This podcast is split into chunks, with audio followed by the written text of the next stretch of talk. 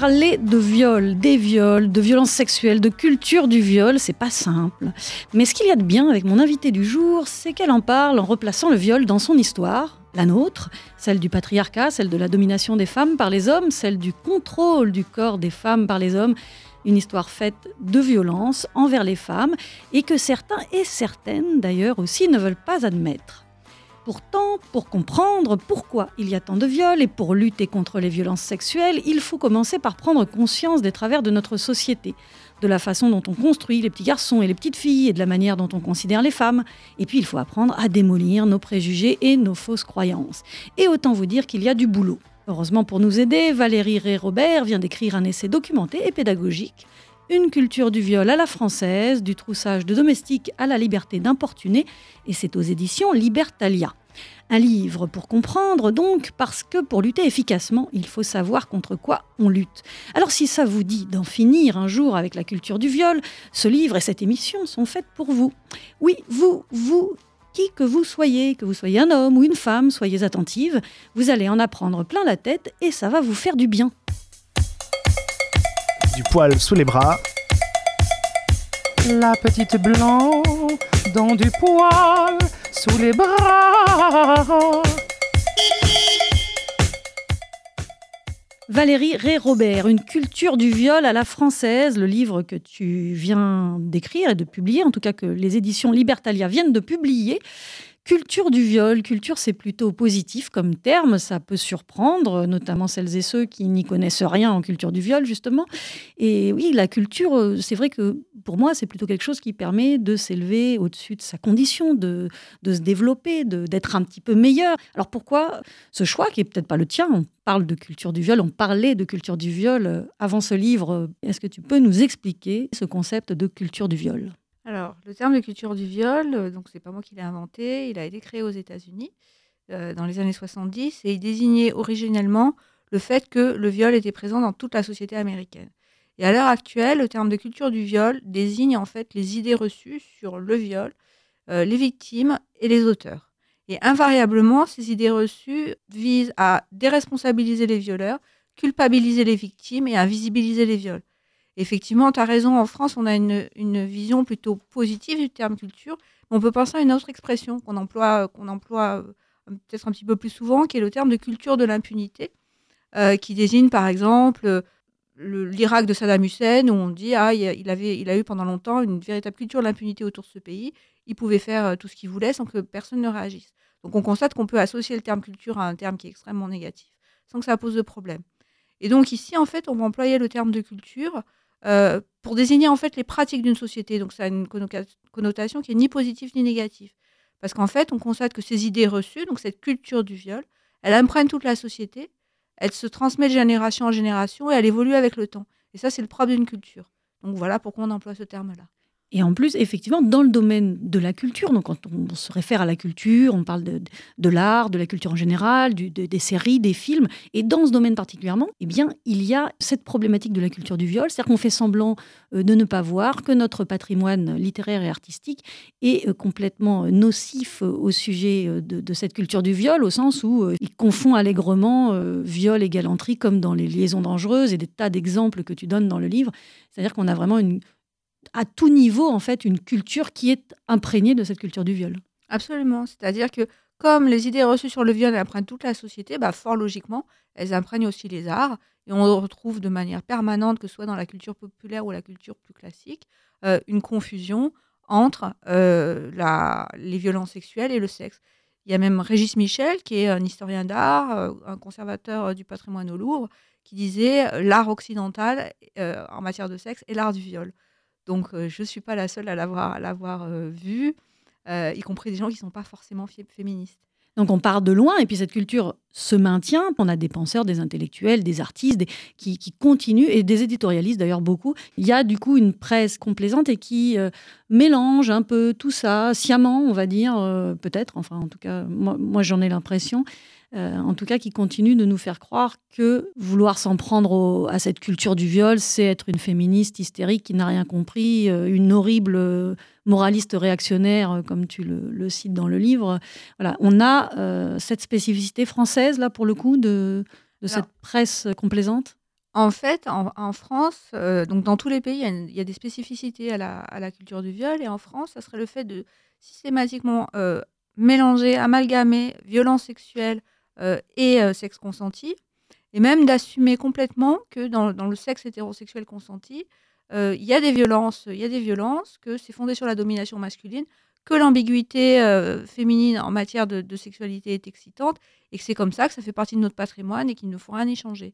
Et donc systématiquement, lorsque les, les, victimes de violences sexuelles euh, vont essayer d'énoncer les violences sexuelles, euh, la presse, les éditorialistes, euh, une certaine partie des politiques aussi, vont leur dire qu'elles n'y comprennent rien, qu'il s'agit au fond pas réellement de violence, mais d'une façon d'envisager les relations entre hommes et femmes, qui est peut-être un petit peu violente, mais qui est, qui est quand même très agréable et qu'on n'a pas à y revenir dessus. Donc il y a la persistance d'un mépris envers les femmes, et tu parlais de politique à l'instant. Euh, dans le livre, il y a l'exemple d'Emmanuel Macron et d'Édouard Philippe, dont les premières réactions aux témoignages sur les violences sexuelles euh, subies par des femmes, quand il y a eu le mouvement, euh, les hashtags MeToo et Balance ton port, on dit qu'il fallait faire attention aux possibles exagérations ou mensonges et en tout cas ne pas empêcher toute possibilité de séduction entre un homme et une femme, ce qui est quand même absolument hallucinant de pouvoir tenir ce genre de discours au plus haut sommet de l'État. Enfin, moi, ça ne me surprend pas spécialement. Moi non plus. Il n'y a pas que du mépris envers les femmes chez ces gens-là, on va dire. En tout cas, euh, il y a ce mépris des victimes de violences sexuelles et de viols dont on continue de mettre en doute euh, la parole à, toutes les étapes, en fait. J'irais même plus loin, je dirais que c'est, euh, même de la misogynie. Parce qu'en fait, si on reprend les, propos donc de, de Philippe et Macron, euh, on, peut, on peut voir trois grandes idées. Un, elles exagèrent. Deux, potentiellement elles mentent. Trois, elles vont nous empêcher de, elles vont nous empêcher de séduire. Et ça, c'est vraiment des idées misogynes qui sont profondément ancrées dans nos sociétés depuis, euh, depuis des siècles et des siècles. L'idée que les, femmes sont, sont, un petit peu hystériques, donc elles font un monde de rien, elles exagèrent. Voilà, on a voulu les séduire et ça y est, elles hurlent au viol. L'idée que les femmes mentent euh, au sujet des fausses allégations, euh, enfin, feraient des fausses allégations de viol, bah, c'est la même chose. C'est une idée qui est extrêmement présente dans nos sociétés, alors qu'en fait, toutes les statistiques montrent que c'est pas vrai. Et je pense que ça, ça vient vraiment du fait que les, femmes, depuis des temps euh, immémoriaux, sont vraiment vues comme des êtres plutôt perverses, plutôt fourbes. sous la peau des femmes se, cache le serpent, disait un des pères d'église. Donc c'est vraiment quelque chose qui, qui, a ancré nos sociétés. Et en fait, la dernière, la dernière idée, euh, qu'on ne pourrait plus séduire à cause de ces femmes euh, qui, qui, ont rien d'autre à faire que de porter plainte pour viol, bah, là encore, c'est une idée misogyne, c'est que elles empêchent en fait le bon fonctionnement de la société et que les hommes soient tranquilles. Donc je pense qu'au-delà du fait de mépriser les victimes, ça méprise en fait toutes les femmes. Bim Prends ça, Emmanuel Macron, et prends ça, Édouard Philippe. Non mais c'est vrai, tu le disais à l'instant, c'est-à-dire qu'en quelques mots euh, qui sont quand même extrêmement important car prononcé par des représentants de l'État, on retrouve vraiment le, socle des idées reçues et des, des idées fausses euh, sur le viol, sur les femmes violées. Et c'est quand même assez incroyable quand on y pense et qu'on décrypte ça. Alors justement, les fantasmes, les idées reçues euh, sur les, les violeurs et sur les victimes, hein, parce qu'il y en a des deux côtés, elles servent aujourd'hui à continuer de contrôler euh, les femmes, de les contrôler par la peur, de les contrôler et de contrôler leur corps. Par exemple, la personne violée serait euh, blanche, plutôt belle. Finalement, si on ne correspond pas aux critères euh, de beauté de la société, on va encore mettre en cause notre parole, encore plus, parce que bah, finalement, on devrait limite être contente d'être violée si on ne correspond pas aux critères de beauté. C'est presque une chance, tout à fait. Bah, c'est exactement l'actualité nous, permet d'en parler, puisque à Ancône, en Italie, il y a donc une femme qui avait, porté plainte contre, deux hommes qui l'avaient droguée et violée.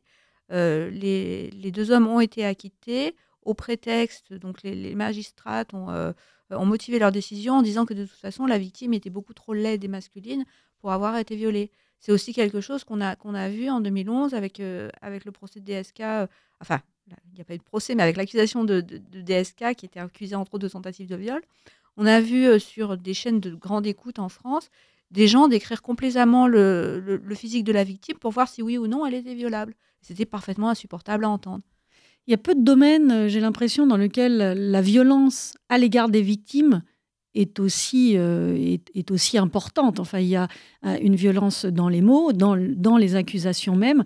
On retrouve ça euh, nulle part ailleurs, j'imagine. Enfin, Absolument, et je pense vraiment que, que c'est profondément lié à la, à la, misogynie. Comme en fait le viol est essentiellement un crime d'hommes sur des femmes, puisque 98% des violeurs sont des hommes, et que on a tous et toutes grandi avec des idées profondément misogynes, j'ai quand même l'impression que lorsque les femmes sont, victimes de viol et les hommes victimes par association, on se dit quand même toujours un peu que qu'au final elles l'ont peut-être cherché ou qu'elles l'ont provoqué ou que c'est quelque part un petit peu leur faute. Et je pense que c'est ça qui, qui, explique l'extraordinaire violence que subissent les, les victimes de violences sexuelles. C'est-à-dire que la femme victime de viol a toujours tout faux. Toujours. Je dirais même plus l'enfant également. Alors qu'on pourrait croire que le viol d'enfant est vraiment le, crime des crimes, mais non, c'est même pas le cas. C'est même pas le cas. On voit des enfants régulièrement culpabilisés euh, alors qu'ils ont été violés. Effectivement, les enfants, et il y a même la dimension raciste Tout à fait. En plus de tout ça, c'est-à-dire qu'on va reprocher à une femme d'avoir toujours tout faux, c'est-à-dire, tu le dis, hein, si elle est euh, célibataire, elle est trop active sexuellement, bah, finalement, elle l'a un peu cherché. Si finalement, elle n'était pas assez active sexuellement, elle l'a cherché aussi de toute façon. Et pour les enfants, donc euh, pareil, il y a une hypersexualisation, et notamment des personnes racisées, des personnes noires notamment, qui, subissent la double peine, on va dire, dans, dans le fait qu'on écoute encore moins leurs paroles que peut-être d'autres femmes.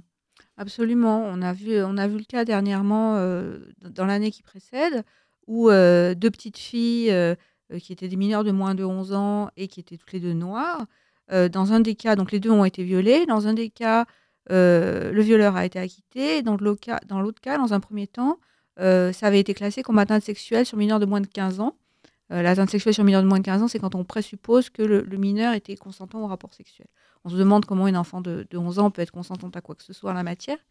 Et il y a eu des études aux États-Unis qui ont été faites et qui ont démontré que dès l'âge de 5 ans, donc euh, des toutes petites filles, les petites filles noires sont vues comme beaucoup plus matures, y compris en matière sexuelle, que les petites filles blanches.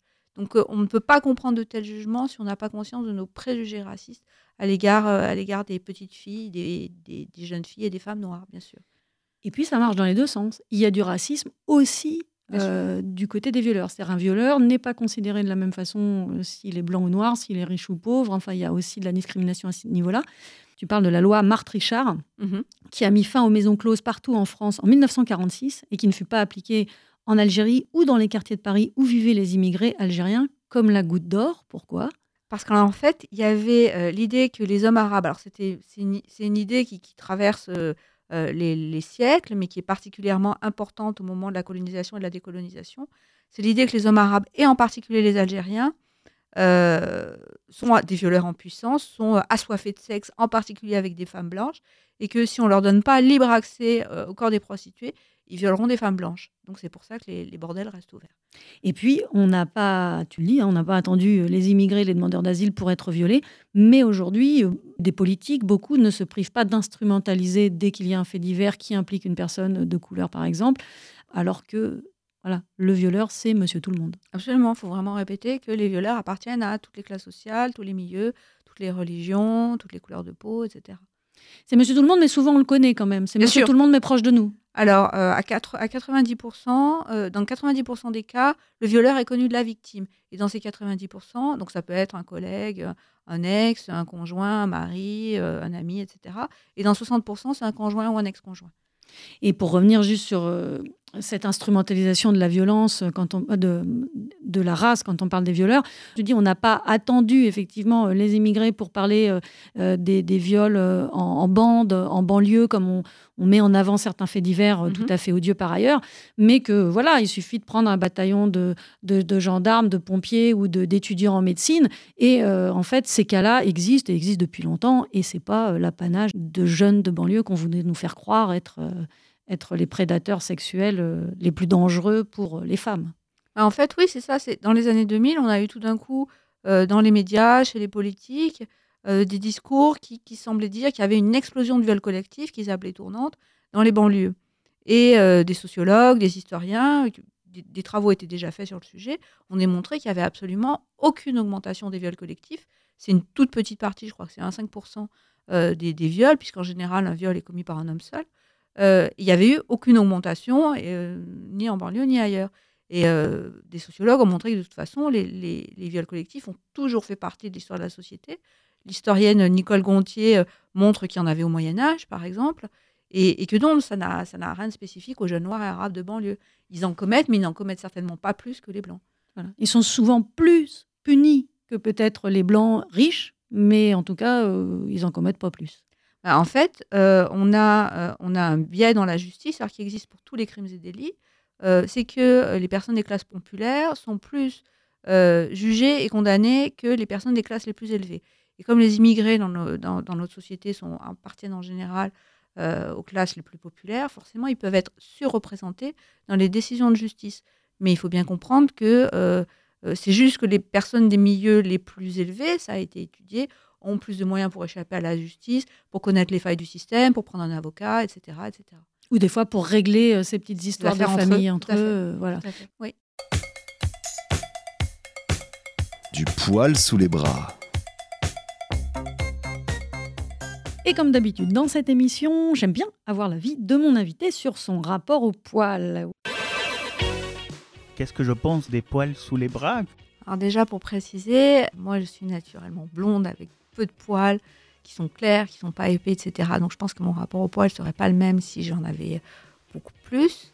Euh, je parlais bien évidemment uniquement de moi. Mon rapport au poil est différent selon les, zones. C'est-à-dire que je suis euh, toujours difficilement capable de sortir avec les jambes non épilées. Et pourtant, j'ai vraiment peu de poils sur les jambes. Les poils sous les aisselles, les poils sur le sexe ne me dérangent pas. Euh, je parle toujours chez moi. Euh, mais oui, sur les, sur les jambes, j'ai vraiment du, mal à. Je dis même pas à trouver ça esthétique, parce que je pense qu'il faudrait juste avoir une indifférence face à ça. Mais j'arrive pas à être, à être indifférente face à ça. Et j'arrive pas à me détacher du fait que je trouve ça, ça laid et que ça me gêne que ce soit laid. Donc c'est ça mon problème. Quant aux poils chez les autres, alors là, chacun et chacune est vraiment libre de faire absolument ce qu'il veut. Et donc, euh, pas de jugement là-dessus. That's it. du poil sous les bras. L'historien G. Vigarello disait que le viol appartient à l'univers de l'impudeur avant d'appartenir à celui de la violence. Il est jouissance illicite avant d'être blessure illicite. Alors c'est pas moi qui l'ai trouvé, c'est dans ton livre Valérie Ré Robert sur la culture du viol on condamnait plus la transgression morale à une certaine époque, peut-être même encore aujourd'hui.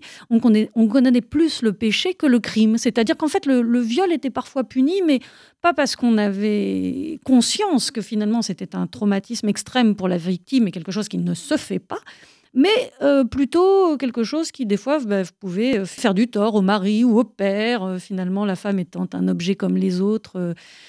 Tout à fait, parce qu'en fait, bah, qui dit viol dit potentielle grossesse de la victime, donc euh, lignée patriarcale euh, mise en défaut. Donc c'est avant tout ça qu'on condamne. Lorsque d'ailleurs euh, on réussit à obtenir un jugement avec des, des, dédommagements, pardon, ils vont au père ou alors au mari, mais ils ne vont pas à la femme. On peut prendre un exemple encore plus parlant, c'est l'exemple de la sodomie. lorsque des, jeunes enfants sont violés par sodomie, jusqu'au XVIIIe siècle environ, ils sont autant pas autant punis, mais presque autant punis que le, que le, violeur, parce qu'en fait, ce qu'on punit, euh, c'est l'acte de sodomie, c'est absolument pas le viol. Donc on voit ainsi des enfants de 8-9 ans condamnés au cachot, sec à l'eau, parce qu'ils ont été sodomisés. Quand euh, il y a viol pour punir un mari, on parle d'adultère commis par la force. C'est-à-dire qu'à peu près tout ce qui peut être inenvisageable, tellement ça nous paraît absurde, a été euh, pensé, euh, a, été, a eu cours. Euh, quand on parle de viol, il n'y a pas de souci. Les croyances et les délires les, les plus fous sont là. Il y a eu des époques où on disait voilà qu'une femme déflorait à une odeur différente, mm. alors qu'une femme violait ceci. Il y a eu vraiment un, un lâchage. Je ne sais pas ce qu'on qu'on pourrait inventer de, encore pour faire pire que ce qui a été fait aux femmes victimes de, de viol et de violences sexuelles. Par exemple, on peut aussi revenir sur le fait que l'histoire des, des femmes qui mentiraient au sujet du viol. Ça a été théorisé de façon médicale, euh, donc à la fin du 19e, début 20e, avec les psychiatres, en mettant ça sur le coup de l'hystérie, sur le compte de la mythomanie, etc. Toutes ces nouvelles euh, maladies mentales qu'on pensait, pensait découvrir. La notion même de viol est finalement extrêmement récente 1980. Dans, voilà, dans les années 80, telle qu'on la connaît aujourd'hui. C'est-à-dire qu'avant ça, c'était quand même. Bah, en fait, avant, il y a bien des condamnations pour viol, mais le viol n'a pas une définition légale. Or, comment condamner sans, si on n'a pas une bonne définition qui est inscrite dans la loi? Donc c'est effectivement très récent. Et il y a aussi cette notion euh, de consentement qui n'est toujours pas euh, très explicitée dans la loi, qui est, difficile aussi à, établir. le problème, alors pas mal de féministes seraient pour inscrire le mot consentement dans la loi comme, comme il existe par exemple en Belgique euh, ou au Canada. Euh, moi, je pense que on est quand même pas mal au niveau des lois. Euh, je pense que le problème principal à l'heure actuelle, bah, c'est vraiment les idées reçues autour du viol. Et tant qu'il y aura encore des idées reçues dans ceux qui rendent la justice, de toute façon, on pourra faire les plus belles lois qu'on veut. si, elles sont, si elles sont mal appliquées et mal, mal faites, on n'aura on n'aura pas de progrès. Quoi. Une chose qui est quand même aussi intéressante avec la loi, même si elle résout pas tout, c'est que ça permet de dire à des gens qui veulent nous faire croire qu'ils n'ont pas compris que c'était un problème de violer, ils n'ont pas compris que c'était un problème, euh, ils n'ont pas compris que une pénétration digitale, bah, c'était un viol. Mhm. Et le fait que ce soit inscrit dans la loi permet, euh, voilà. bien sûr, mais par exemple, pour reprendre l'exemple de la pénétration digitale, donc à l'heure actuelle, la, loi sur le viol ne, ne, précise absolument pas euh, que ça doit être, que ça doit être un pénis, par exemple. Donc, introduire de force ses doigts dans, le vagin d'une femme ou dans, la, dans l'anus d'un homme ou d'une femme est bien un viol. Mais à l'heure actuelle, on a beaucoup de viols de ce type-là qui sont euh, correctionnalisés, c'est-à-dire qu'un viol est jugé aux assises et là, ils sont correctionnalisés pour passer euh, au tribunal correctionnel et jugés comme des délits, du fait même de ceux qui sont censés rendre la justice. Donc, ça veut dire qu'on a vraiment un vrai détournement de la loi, parce qu'ils considèrent que ce genre de viol serait moins grave. C'est vrai que le problème de la conception même de ce qu'on appelle le viol et qui repose donc sur un tas de, fantasmes et d'idées reçues, euh, fait qu'il y a une tolérance absolument euh, assourdissante en France face aux agressions sexuelles, quelles mmh qu'elles soient. Ça vient d'où tout ça? Ça démarre d'où? Il y a, quand on parle à, quand on parle à n'importe lequel, on va dire, ou laquelle de nos amis, euh, il y a une, haine du violeur. On va souvent entendre que bah, les violeurs, faut les tuer, faut les punir. Mais il y a à côté de ça une incapacité d'accuser quelqu'un euh, de viol, euh, parce que le violeur, c'est l'autre. Et puis la victime, bah, c'est l'autre aussi, mais c'est quelqu'un qui l'a cherché un peu. D'où vient cette tolérance face aux agressions sexuelles?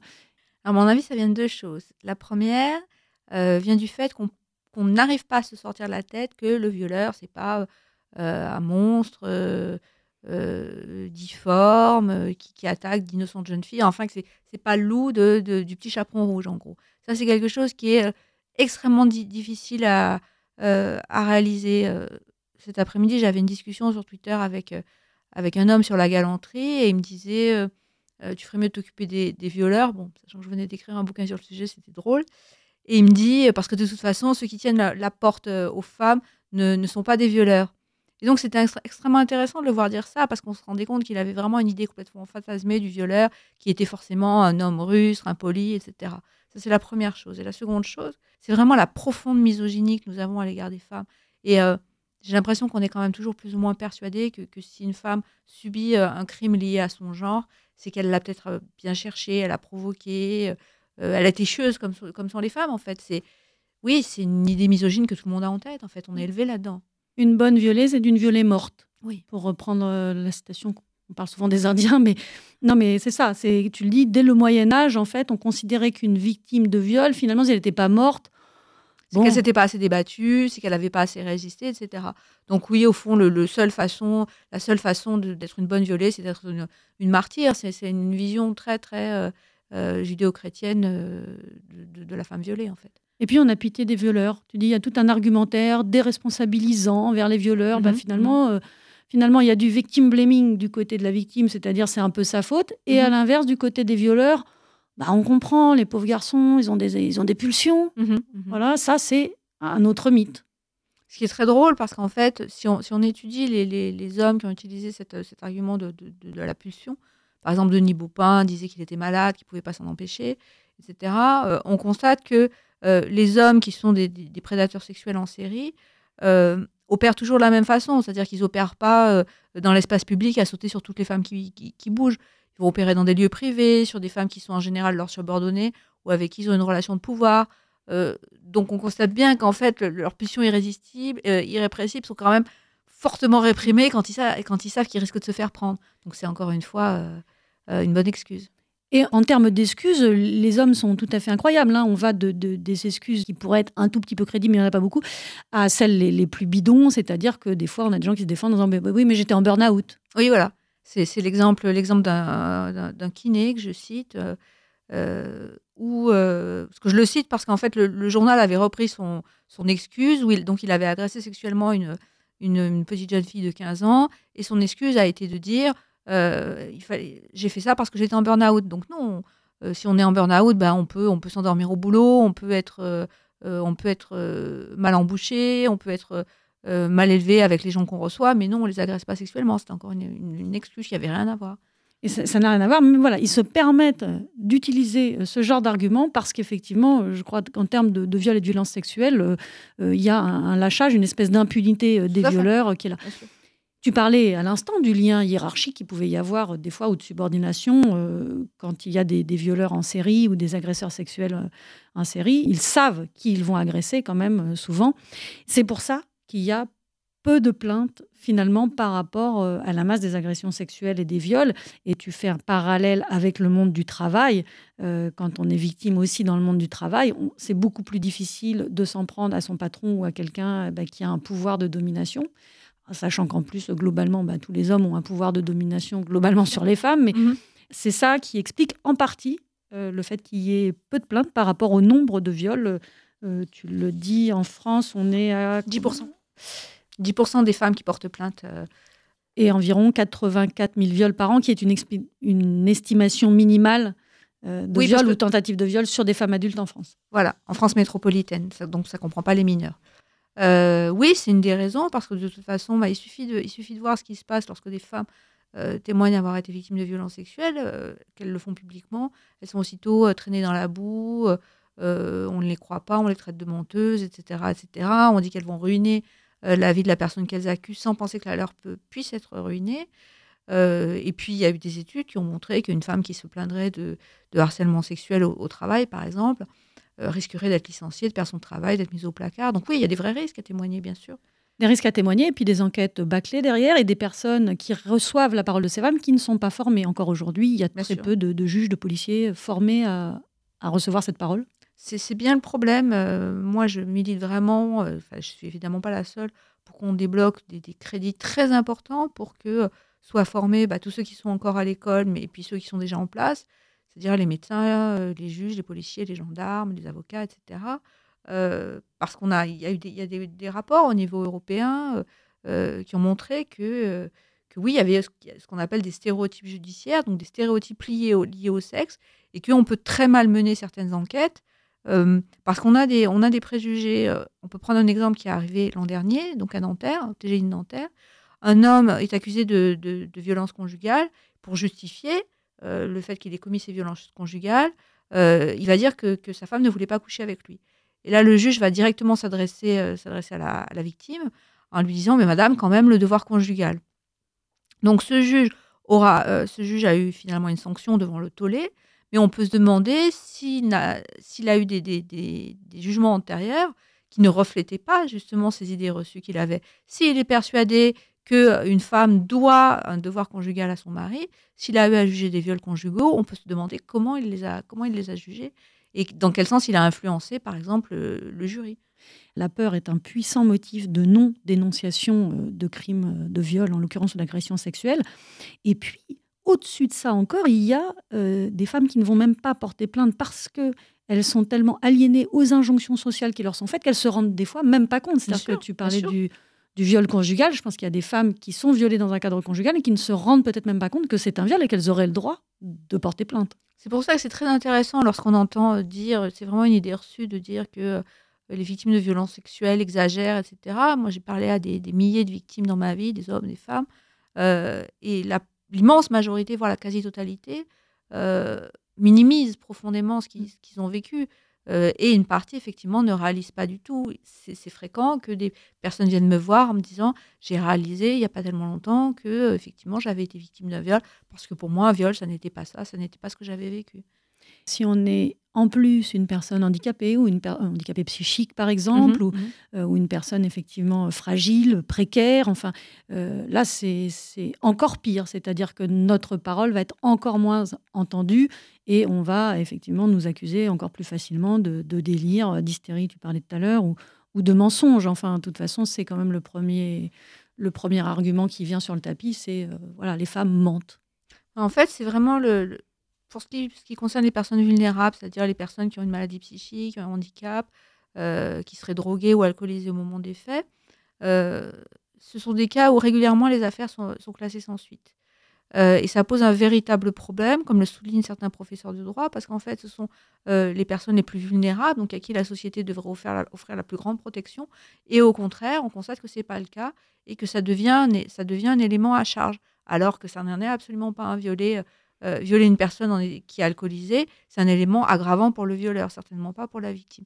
Mais oui, elles sont d'emblée soupçonnées, euh, parce que par exemple leur récit n'est pas cohérent, qu'il y a des trous, qu'il y a des blancs, etc., de mentir. Les hommes violent parce qu'ils estiment avoir des droits sexuels. Tu Mhm. cites euh, Andrea Dworkin qui dit le viol, eh ben, ça se passe pour une simple raison, rien de complexe ou de difficile à comprendre. Les hommes le font en raison du type de pouvoir que les hommes ont sur les femmes. Ce pouvoir est réel, concret, exercé à partir d'un corps sur un autre corps, exercé par quelqu'un qui considère avoir le droit de l'exercer, de l'exercer en public et de l'exercer en privé. C'est le résumé et l'essentiel de l'oppression des femmes. On en est encore là. Alors heureusement, il n'y a, pas de- a pas de déterminisme genré absolu. Euh, mais lorsqu'on constate la façon dont sont, dont sont éduquées euh, les petites filles et les petits garçons, y compris dans les pays euh, les plus progressistes en matière de lutte contre les stéréotypes de genre, etc., on s'aperçoit que dès le plus jeune âge, les garçons ne sont pas éduqués à supporter la frustration. Donc on imagine bien que ça comprend la frustration sexuelle. Ils sont éduqués à considérer euh, que, les, que les petites filles euh, leur doivent des choses, doivent les aider, et que en gros, ils valent mieux qu'une petite fille, oui, bien sûr. Une des phrases qu'on entend très souvent, c'est ne pleure pas, tu, tu n'es pas une fille. Euh, comme s'il y avait rien de plus insultant au monde pour un homme d'être d'être d'être une fille. Les hommes en plus minimisent du coup et ont appris à minimiser ce que pouvaient représenter ces violences sexuelles. C'est-à-dire que, alors, est-ce que c'est une excuse ou est-ce que réellement tu as l'impression que les hommes ne se rendent pas compte des traumatismes causés par ce type de violence? C'est difficile à savoir, mais de toute façon, dans les deux cas, le, le résultat est le même. Mais euh, non, je pense que réellement, euh, comme on apprend absolument dans, à toute la société, donc hommes et femmes, euh, que bah, le, le- le viol, le viol, c'est un acte extrêmement violent, avec un couteau euh, accompli par un, par un homme qui n'est pas inséré, qui est pauvre, qui est ceci, qui est cela, qui est un monstre. Bon, bah, le, le, le- gars lambda qui un soir force sa copine euh, à lui faire une fellation, pour lui, ça va pas rentrer dans le, dans, le cadre des violences sexuelles. Mais il y a aussi une ignorance confortable euh, dans laquelle il, il- il demeure, parce que s'il lisait sur le sujet et qu'il s'apprenait un peu, il, il saurait. Donc, à l'heure actuelle, ne pas savoir, ne pas savoir ce genre de choses, je pense que c'est aussi une ignorance voulue et délibérée. Et d'ailleurs, tu, à propos du non, on parle souvent du non, on dit Mhm. tiens, les hommes ne comprennent pas le refus. Tu dis non, ils le comprennent parfaitement, le refus. C'est juste qu'ils ne l'acceptent pas. Mhm. Alors ça, c'est pareil. Pourquoi est-ce qu'on, pourquoi est-ce qu'un homme est capable de comprendre quand on lui dit euh, non merci, euh, je ne veux pas de dessert, et pas quand on lui dit euh, non merci, je ne veux pas de relation sexuelle avec toi? Parce que je pense qu'ils sont, euh, en particulier en matière sexuelle, les hommes sont vraiment éduqués euh, dans l'idée que les femmes leur doivent du sexe, que de toute façon ils ont des besoins sexuels supérieurs à ceux des femmes, que c'est comme ça, qu'elles peuvent bien se forcer un petit peu. Et que j'ai l'impression, en fait, il y a- une étude qui, euh, américaine qui demandait aux hommes quelle était leur réaction face à une femme qui leur disait non en matière sexuelle. Les, les deux réactions principales étaient la colère et la rage, euh, avec des phrases extrêmement violentes, comme si elle me dit non, j'ai envie de la frapper, j'ai envie de la tuer, etc. Et je pense que face à un non en matière sexuelle, il y a une sorte de remise en question de la virilité. Si elle me dit non, c'est que je ne suis pas viril, c'est que je ne suis pas un homme, etc. Elle ne m'estime pas assez homme.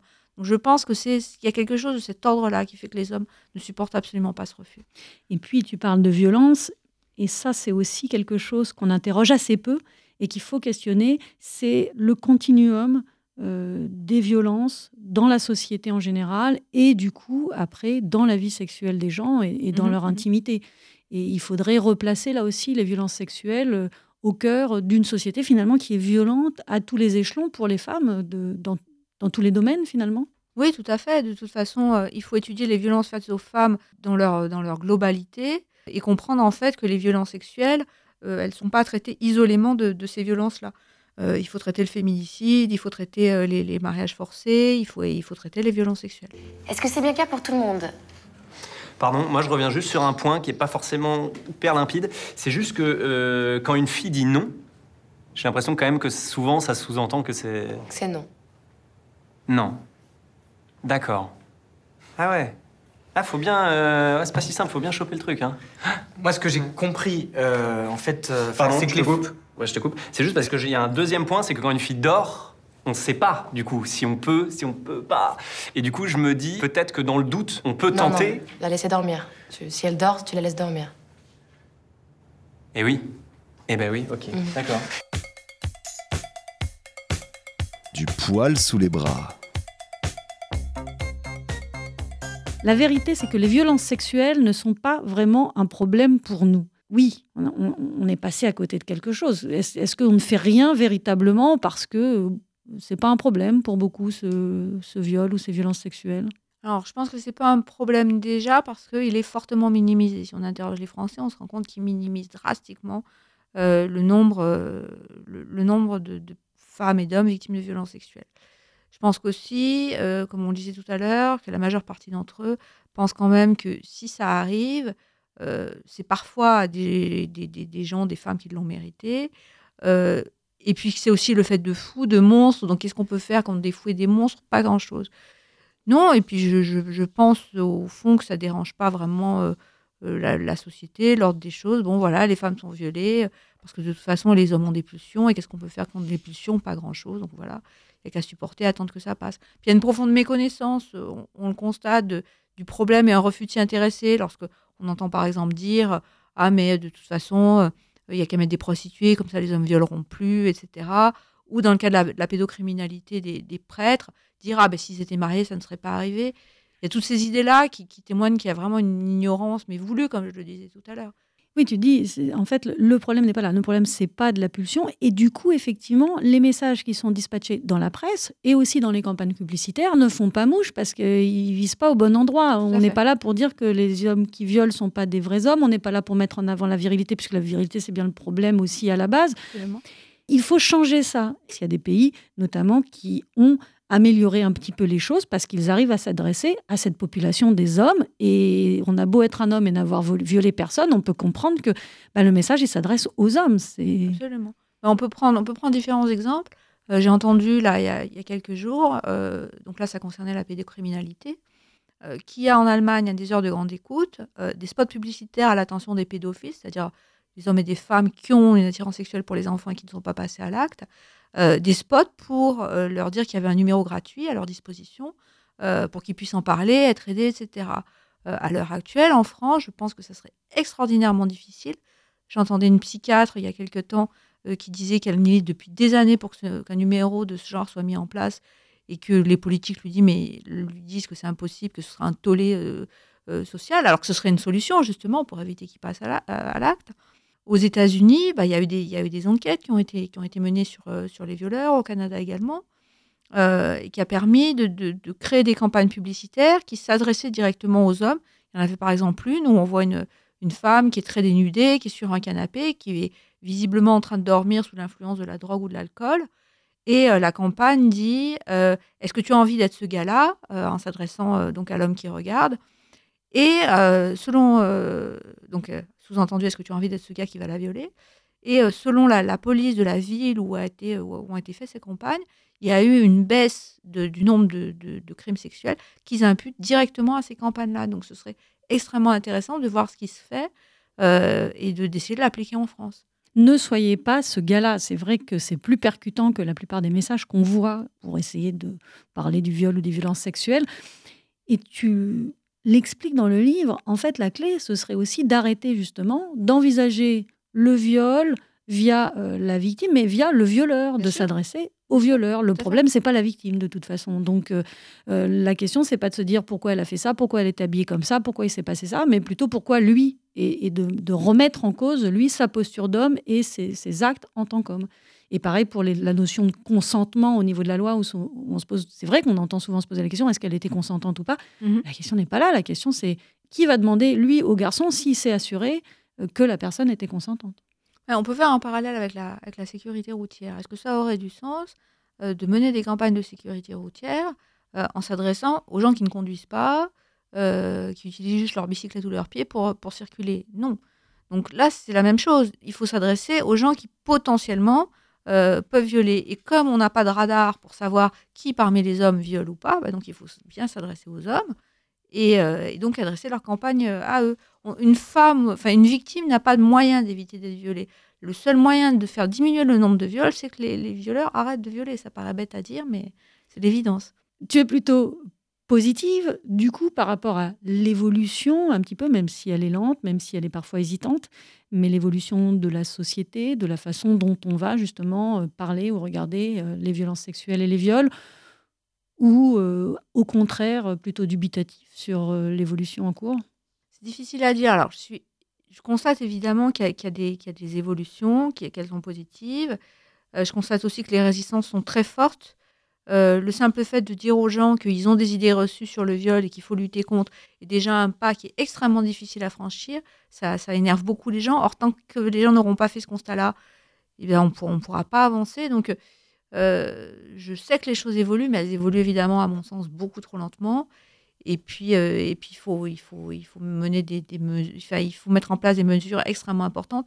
Et pour le moment, avec le gouvernement actuel, ce n'est pas le cas, parce qu'il n'y a pas de crédit débloqué pour l'éducation, etc. Il faut rappeler que les violences sexuelles sont toujours la faute de l'agresseur, jamais de la victime. Mhm. Il faudrait déjà se mettre ça dans la tête, mais effectivement, ça va encore mettre un peu de temps. Tu parlais tout à l'heure d'un numéro de téléphone, du coup, le 3919, c'est quand même voilà, un numéro important à signaler, à redire. À, retenir. Euh. Et puis, bah, sinon, euh, une chose aussi, quand même, c'est qu'une culture du viol à la française, ton livre qui décrypte toutes ces notions qu'on vient d'aborder, euh, il est important aussi parce que justement, tu nommes. Il faut nommer les choses, il faut arrêter de se cacher derrière des vocabulaires un peu fumisants ou autres. Et c'est ce que tu as commencé à faire avec ce livre. Enfin, tu as commencé non, parce que je ne l'ai pas précisé, mais tu étais l'animatrice, tu es toujours l'animatrice du blog Crêpe Georgette. Donc on peut continuer à te retrouver en complément du livre sur le blog Crêpe Georgette. Et en tout cas, je redonne les références. Une culture du viol à la française, c'est aux éditions Libertalia et on y apprend énormément de choses. Donc voilà, il ne faut pas croire que, en ce qui concerne le viol et les violences sexuelles, on a tout compris. Euh, c'est loin d'être le cas. C'était loin d'être le cas pour moi, donc j'imagine que ça peut servir aussi à d'autres. Merci beaucoup, Valérie. Merci. Du poil sous les bras. Avant que j'oublie, avant quand même que cette émission se termine réellement, il fallait que je vous dise, j'ai pas mes règles aujourd'hui, hein, mais ne vous inquiétez pas, elles vont revenir, c'est sûr. C'était encore bien funky cette émission. Si après tout ce qu'on vient de dire, vous avez encore envie d'excuser un violeur ou de ne pas voir que vous êtes entouré de femmes qui ont subi des violences sexuelles et de violeurs, ou si même vous ne voulez pas réaliser que vous en êtes un, peut-être après tout, eh bien lisez le livre de Valérie et Robert et réécoutez cette émission. Ça tombe bien, Du poil sous les bras est disponible en podcast sur SoundCloud. Vous tapez SoundCloud Du poil sous les bras et hop, vous tombez dessus, vous téléchargez ça tranquillou et vous l'écoutez en vous endormant en allant bosser ou en vous promenant. Et si vous téléchargez sur iTunes, le podcast avec tous les sons de la petite blanc s'appelle On Air et sur Terre. Bon voilà, c'est pas encore très bien organisé, mais vous êtes des petites malines et des petits malins, alors vous trouverez en attendant que euh, je fasse quelque chose d'un peu plus facile à trouver. Voilà. À bientôt sur les ondes.